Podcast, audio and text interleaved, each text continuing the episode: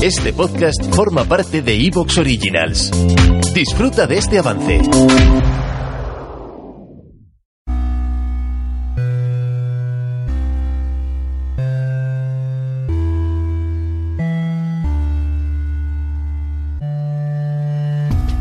Carne de Vida, el podcast de tu vida virtual.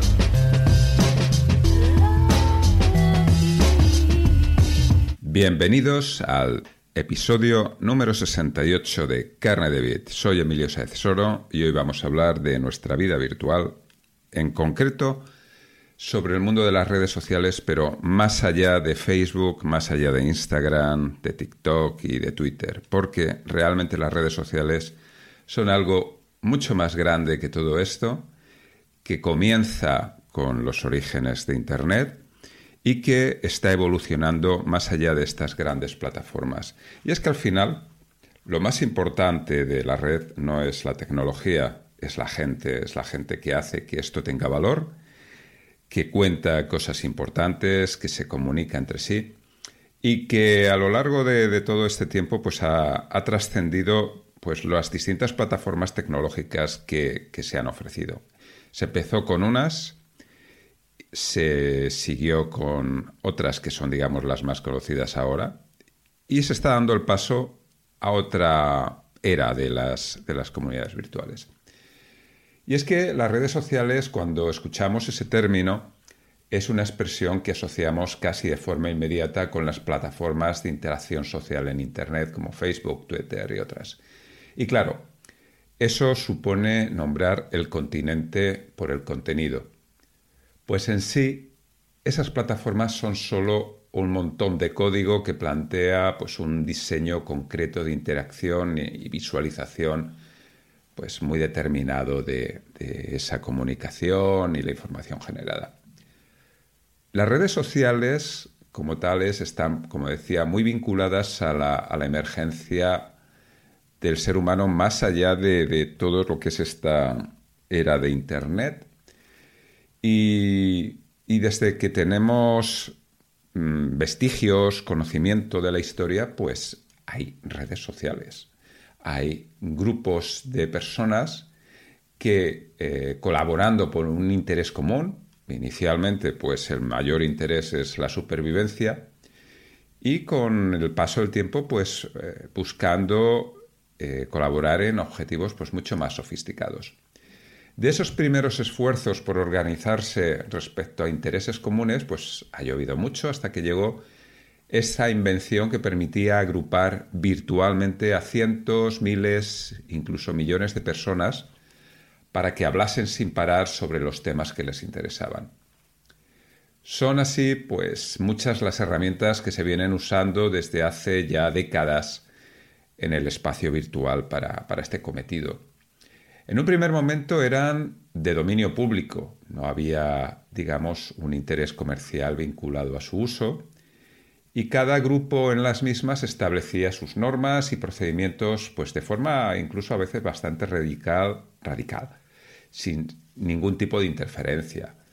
Me acuerdo pues de las news de Usenet, las listas de correo mm, de distintas plataformas que las permitían. Sobre todo las plataformas académicas eran las que más actividad tenían. Luego los grupos de chat en el Internet Relay Chat, que era una plataforma de chat mundial con distintos servidores.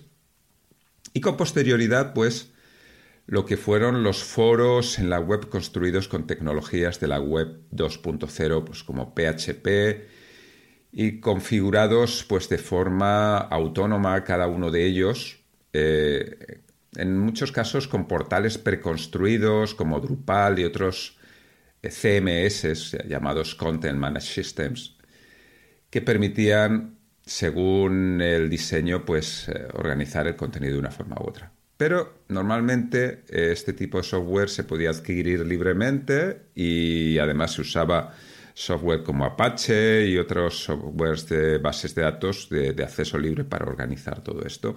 Y cada grupo, pues, más o menos se lo, se lo trabajaba a su manera. La verdad es que era una gozada porque no te dejaban de salir variaciones con mejoras de esos portales y todas las herramientas para montarlos eran, pues, eso, libres, el conocimiento se, distribuía pues con mucha generosidad y lo que había que invertir pues era tiempo para aprender y, en abundancia.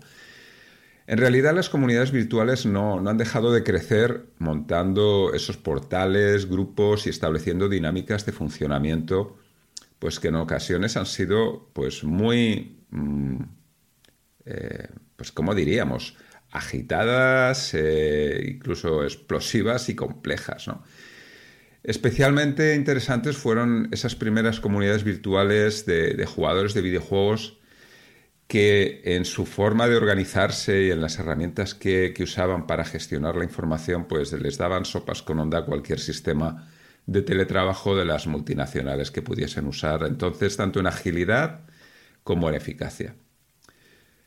Pero bueno, esto ha evolucionado y la diferencia con la situación actual es de que aquellos sistemas estaban más o menos aislados, ¿no? Tú localizabas una red, una comunidad y te introducías en ella, pero desde esta no se podía ver lo que pasaba en las otras y no había, digamos, un acceso directo a otras. En cierto modo, las conexiones estaban más mediatizadas por el componente humano de mm, mira y ve esta red que está muy interesante para lo que queremos hacer que por la cuestión tecnológica. Así, en esa constelación de grupos de interés, sin embargo, la tendencia siempre fue, podríamos decir, dual. Expansiva, por una parte, por la capacidad de crear grupos de interés de todo tipo y, también de todo tamaño, ¿no? esparcidos por, por todo el mundo, esparcidos, digamos, que sus componentes estaban distribuidos por todo el mundo. Y por otro lado, centrípeta, ¿no? Pues por la progresiva homogeneización a través de, esas plataformas CMS que de alguna forma fueron el precedente de lo que hoy conocemos como redes sociales. La tecnología de generar páginas web a través de un código más sofisticado que, el primero HTML, ahora ya el HTML5 ya es otra cuestión, en aquellos estándares iniciales que ponía en contacto las instrucciones de diseño de la página con el contenido alojado en bases de datos, fue lo que mm, abrió el, tema de la web 2.0, su piedra tecnológica sobre la que se pasó, y sobre la que construyeron al final su imperio Facebook, Twitter y tantas otras, porque la tecnología viene a ser en esencia la misma. En realidad no había ninguna diferencia tecnológica entre el primer Facebook y podríamos decir, pues por ejemplo, foro coches. La diferencia estaba en el concepto que en los primeros foros se organizaba la actividad en torno a los temas y en Facebook se hacía en torno a las personas. Lo demás, pues ya ha sido historia, ya la conocemos. Los foros casi desaparecieron, los foros basados en web casi desaparecieron del todo. Y a partir de ese momento, pues cada personita sentía que podía tener su pequeño reino en las plataformas que hacían girar aparentemente el mundo a su alrededor. En realidad, la idea es muy buena en un sentido genuino. Los problemas vienen después, cuando se gamifica la interacción, se monetiza la atención y, lo peor, se roba la información. Las tecnologías, como siempre, son neutras, pero no es lo mismo el mismo cuchillo en las manos de Aníbal Lecter que las de vuestra abuela preparando la comida del domingo, como podéis imaginar. Pero este episodio no trata de hablar de las maldiciones de las plataformas dominantes en las redes sociales. Creo que ya hemos hablado mucho de ello en otras ocasiones. Y se trata ahora pues de ver el funcionamiento de las redes sociales más allá de estos contenedores dominantes. De hecho, aunque pueda sonar raro, desde mi punto de vista, la inmensa mayoría de las personas que tienen actividad en las plataformas dominantes forman parte de lo que podríamos llamar una red social pasiva, en cierto modo menos interesante, ¿no? Me explico.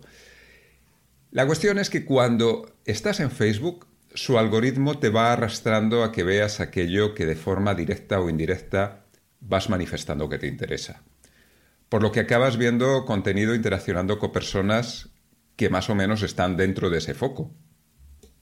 Hasta ahí todo parece bastante claro. Incluso a veces damos pasos más proactivos en esa tendencia que nos lleva a la unificación de intereses y nos hacemos seguidores de una página temática concreta o incluso pues nos inscribimos en un grupo de intereses afines, que es lo que más podría parecerse a uno de los foros tradicionales.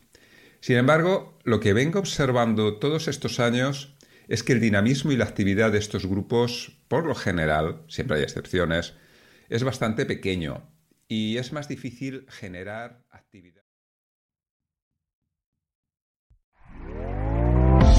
¿Te está gustando lo que escuchas? Este podcast forma parte de Evox Originals y puedes escucharlo completo y gratis desde la aplicación de Evox. Instálala desde tu store y suscríbete a él para no perderte ningún episodio.